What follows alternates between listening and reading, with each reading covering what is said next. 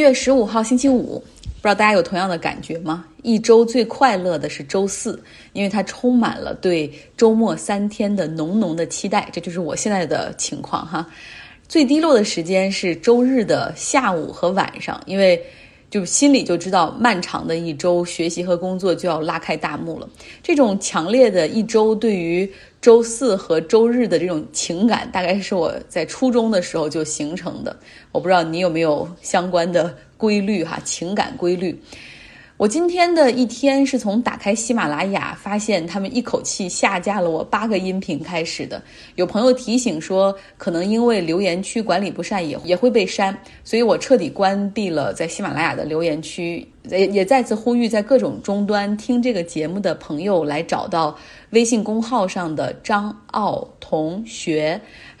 然后今天我也有一个有趣的视频奉送，这个来自 Tonight Show 今夜秀的外景主持人 Jordan，他呢拍摄了上周冲击国会全程的一个跟踪和采访，非常有趣哈，大家可以看看到底是怎么样的一些咖。呃，我我落了一个怪字哈，然后他们是集合起来了，挺有意思。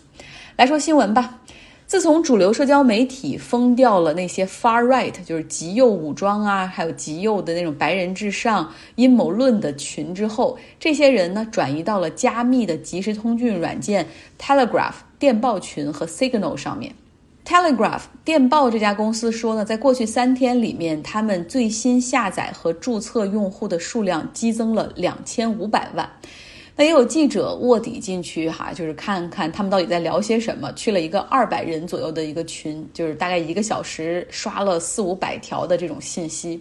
他们主要是在组织一月二十号拜登就职典礼日的抗议活动。因为那些人都来自不同的州，他们又讨论，然后又都互相号召着要带着武器去华盛顿 D.C.，他们就探讨就是怎么样走的这个路径哈，可以把武器合法带到华盛顿 D.C.，然后还有组织顺风车的。然后有的人还在讨论，如果不方便去 D.C. 太远的人怎么办呢？他们就建议，那你要去当地的州政府门前抗议。我说，如果你在加州，那你就去那些科技公司，谷歌、苹果、哈 Facebook 门口去抗议。Twitter 还有人说了，那要不要从下周一开始就抗议？这样搞上几天啊？但有些人意见不同，产生了争论哈。他们认为说，呃，就是希望持续抗议的人认为说，只有持续啊，才能代表我们的立场。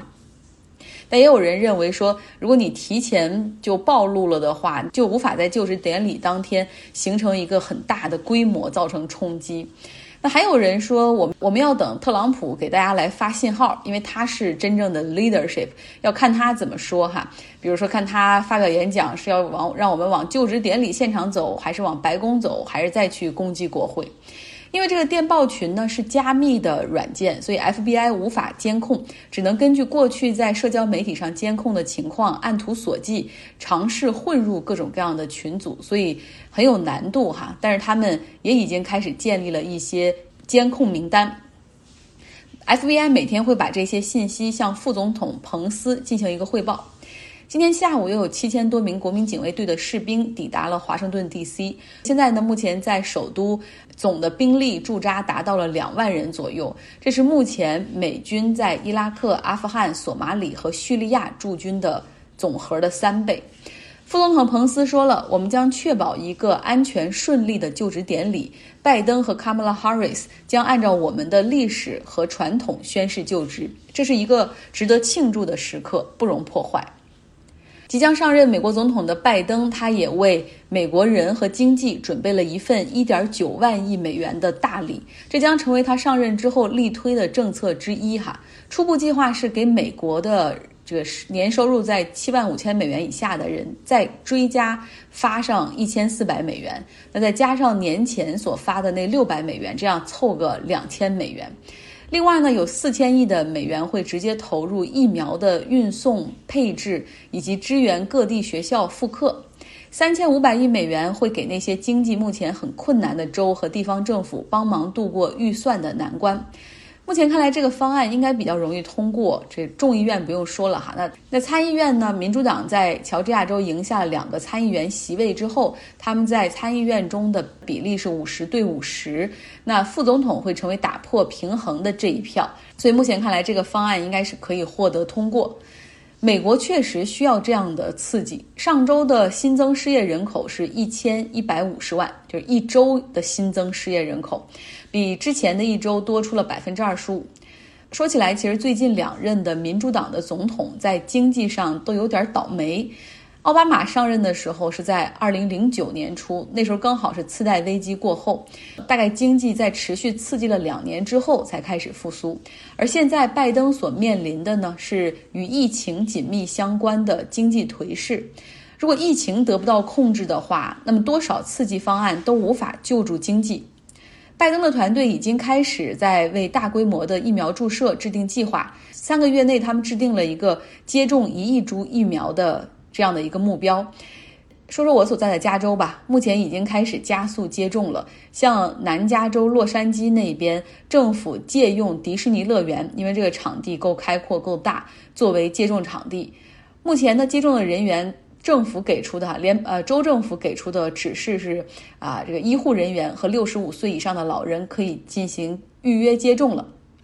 但是很多老年人在打电话和网站上进行预约的时候，发现页面的预约仅限于医护人员，所以呢，整个过程是有一点儿混乱的。如果大家回想一下我们本周讲过的以色列的疫苗的 case study，就是案例学习哈。呃，他们能够迅速的分发和注射，一个重点就是全民医保。以色列的国民都被覆盖了全民医保，然后每一个人的信息，包括年龄、性别、患病史，都是有数据化的信息可以追、可以查的。那么政府呢，来安排时间，并且统一向这个居民致电。美国没有全国性的医保，是有不同的医院的这种系统。比如说像我用的哈，是这个凯撒的。这样的一个医疗系统，它是一个私立的医院，我的信息都在他那边。那我读书的时候，也就是两年前，那这个信息就在学校的唐 center，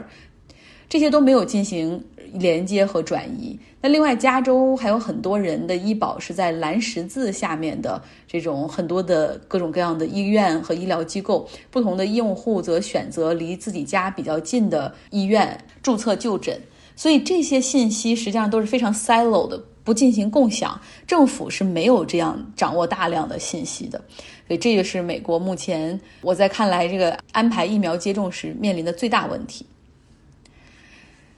最近呢，收到一些关于我节目的反馈，有人说啦啊，你讲美国的时候，个人情绪夹杂的太多了，我觉得你非常不客观。也有人说呢，那你讲俄罗斯，你讲中亚人，你凭什么讲啊？你去都没去过，你可能一个中亚人都不认识呢。我应该怎么回复呢？呃，我说的是我的节目从选题和角度难免都与我的个人兴趣和价值观相关联，对吧？这些话题是我有强烈的求知欲和表达欲的，同时我也希望大家了解一下。我之前有推荐过一个音频节目，是 Eric 的每日，是 Eric 的译文美政，也叫今日美政。他是在北美生活很多年的华人，所以我也在和他探讨说，你起初做这个节目的时候，你的初衷是什么呢？你究竟给你的节目怎么定位呢？我们来听听 Eric 的讲述。我开始做今日美政大概是从二零一八年，最初的目的呢，只是说用这个中文去转述呃美国主流的新闻界的当日的一些重要的新闻。呃，为什么有这样一个想法呢？这个是从我二零一七年开始接触中国的这个微信平台，就发现其中有大量的，呃，他虽然是在微信上，但他实际上是在西方生活的华裔，他们关注的重点呢，主要是在中国，但是对自己生活的国家美国或者加拿大却有陌生感。有很多人对中国很熟悉，也很感兴趣，但是对自己的国家却比较陌生。这个就形成一种窘境啊！一方面，我们抱怨说有一个玻璃的天花板，说华裔在美国和加拿大的生活是如何的艰难，如何难以适应当地的社会。我知道的一些呃第一代移民的这个华裔朋友啊，甚至在自己受侵害的时候都没有办法去报警，因为害怕自己语言不好和警察说不清楚，呃，也是因为他对美国和加拿大的司法系统的一种陌生感而产生的畏惧感。而另一方面呢，我们却自我封闭，而生活在华裔的社区，谈遥远的中国，但是又不太关心自己国家的政治生活。其实西方的政治更为开放，呃，普通的老百姓参与的程度也更高。所以，如果我们躲在我们自己的舒适区啊，不去关心、不去参与自己国家的政治，那么华裔被边缘化，华裔的利益被忽略、被忽视，其中就至少有一部分原因是因为我们自己的懒惰和不思进取。我明白这个语言障碍可能是其中一个很重要的因素，所以我那个时候就开始打算将美国主流报纸上的主要的新闻进行转述，就是向我们的华裔的同胞去介绍我们自己生活的这个环境。那么我的立足点呢，是以西方人的视角去看西方人的事儿，因为如果我们希望了解自己生活的西方的话，就必须理解。西方人的视角是什么？但是我看到的大多数的华文媒体翻译的西方的新闻和他们的评论，却往往是以中国人的视角去理解西方，这个中间是有偏差的。比如说，有大量来自中国的知识分子在解读美国的新闻的时候，他会以中国传统的那种宫廷政治、集权政治体制下面自然形成的那种。阴谋论的习惯去进行分析。我们知道，阴谋论在一个权力集中而不透明的场合，也许是你唯一能够拿来用的工具，因为你不知道内幕嘛。所以大家会去猜，呃，太后和皇上的关系如何啊？呃，主席和总理的关系如何啊？等等。虽然是不准确的，但是无可替代，你没有信息来源，对吧？但是在西方相对公开透明的民主体制下面，阴谋论其实并不适用。在这儿，我们更相信传统的大媒体的专业性和权威性。媒体和舆论监督的第四权，这个是我们国家，不管是美国还是加拿大的立国之本。呃，还有一些华文媒体或者媒体人，还包括一些宗教组织。他们关注的重点呢，是如何去改变中国。换句话说，他们并不太在意自己生活的这片土地上发生了什么，他们是在投身于大洋彼岸的一场政治改革。但是，我认为这个可能不是绝大多数在北美生活的华人的最切身的利益。我们对自己的国家了解的越多，参与的越多，交流的越多，那么对华裔整体的利益才可能更有利。所以我做这个今日美政的目的，呃，就是为了告诉大家，我们的西方人同胞在关注什么，他们是如何看待主流新闻的。中国人是我们的同胞，西方人也是我们的同胞。我们是生活在一个多元化的社会里，我们和西方人的关系其实更为紧密，因为我们生活在北美，我们和北美人才是同一个利益共同体。所以一开始的这个今日美政呢，其实选题非常简单。呃，我自己呢每天都会看电视新闻呐，和看一些我订阅的美国的一些主要的媒体，像《华尔街日报》啊、《纽约时报》啊、呃《时代》杂志啊这些我都会看。呃，我只是挑其中大家关注最多的，呃，简单说也就是最热门的新闻，然后进行综合和编辑。开始比较少有自己的评论。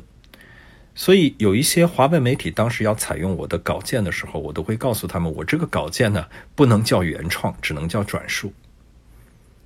但是后来的情况有一些变化，随着川普政府表现出来的越来越危险的那种破坏美国政治常态的行为，和美国日趋明显的这种呃种族主义和对移民的排斥的情绪，那么今日美政就逐渐的转入了反对川普的行列。换句话说。一开始，今日美政是希望帮助华裔去了解美国的社会和政治，而后来的今日美政就是积极的参与了美国的政治，因为我相信这是每一个有责任感的美国人分内的事儿。毕竟这儿是我们的家园，我们的孩子们还会生活在这片土地上，这个对于我们来说是一种责任。感谢 Eric，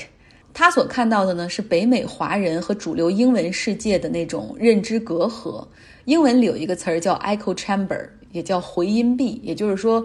可能讲中文的这些人，不论是自媒体，然后中文的这种华文媒体，还有微信里传的一些东西，就像自说自话一样。有那么一群人，他就听不到外面的声音。所以，Eric 是希望提供这样的一个信息渠道，去打破这样的 echo chamber。那我看到的是国内和国外因为地理文化、意识形态、民族立场所造成的隔阂。所以我的想法也很简单，就是。讲讲我看到的、听到的，更重要的是讲讲我感受到的。好了，周五的固定板块就是 Jessica 来分享德国第十八个字母 H，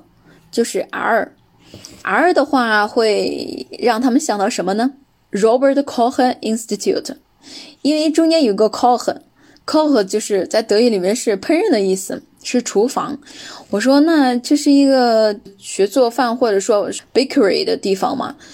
呃，就是他们说，no no no，这是罗伯特科赫研究所，这是联邦德国的，就是官方的呃研究所，它是主要是负责疾病控制和预防，位置位于柏林，它是一八九一年成立的，当时是有现代细菌细菌学的创始人和诺贝尔奖的获得者罗罗伯特科赫命名的。我记得有一次阿敖问我说。在德国的话，大家都一般会怎么样去起名字？呃，或者说怎么？对于就是在德国命名的话，我还真的是挺有感触的。就是很多的时候的百年企业，因为我其实对企业研企业的发展呀，就是嗯这块还挺感兴趣的。在德国，因为有很多的百年企业，或者是或者说叫隐形冠军企业，像这样的企业的话，你去看它的名字，什么穆勒呀，还有施耐德。当然，这个是法国公司，就是西门子，像这些公司，他们都是家族的姓命名的这家公司的名字。还其实说到 R 的话，我觉得还有一个词还挺能代表他们的，就是呃 Radwig 自行车道。这是我到德国以后。就是有一次差点在自行车路上，就是在就因为我不知道那个是自行车道，在这个马路上面除了有人行道以外，还有人行道的旁边还有一条自行车道，这条自行车道通常是红色的。我其实并不知道这是自行车道，就是走在上面，那德国人他们骑自行车还是速度还挺快的。当然会特别讨厌你一下走在上面，因为这个车道本身就不是用于人走路的，而且说如果在车道上发生这样的一些小的事故的话，肯定还是算因为你走错道了嘛，还是算你的责任。所以说，呃，慢慢的就是别人就会告诉我说，千万别走在那个上面，如果说会不安全。慢慢的我才知道那是一条自行车道，就是之前我是没有没有这种概念的。呃，德国人会会特别喜欢骑自行车。我记得我以前就是我学德语的时候，里面经常会有一些对话是这样说的：就是我年轻的时候，就是因为我没有钱买车，所以我骑自行车。嗯，现在虽然我有车了，但是为了健康，我还是骑自行车。我当时就想，那你岂不是骑一辈子自行车吗？但是在在在德国来说，他们真的是骑自行车，真的是一种很风尚的活动。呃，也非常健康。他们有关于自行车的所有的一切的装备，有骑自行车的鞋子，还有自行车后面的一个挎包，就是那个挎包就是可以和自行车后座就是连在一起，然后也可以到了上课的地方或者到了工作的地方，可以把那个挎包给拿下来，然后背到肩上。那个挎包的话还防雨。而且在德国的话，你骑自行车也是有呃法律规定的，你必须要有前后灯。如果你没有这些的话，你晚上骑自行车的话被发现是会罚款的。而且你必须要装上前前灯和后灯，还有一个就是你必须戴头盔，这些都是就是硬性的规定。咱们在国内的时候，共享单车，不管说是 OFO 还是摩拜，呃，感觉共享单车这这一股热潮都已经过去的感觉。嗯，而德国的话，应该是从半年前吧，它才刚刚有了共享单车，就是它的共享单车，嗯，我那天还停还去体验了一下。就是因为呃每个人的话前六十分钟，呃就是前一个小时都是免费的，呃往后的价格就是每半个小时零点五欧，也就是四块钱，一天最多是五欧，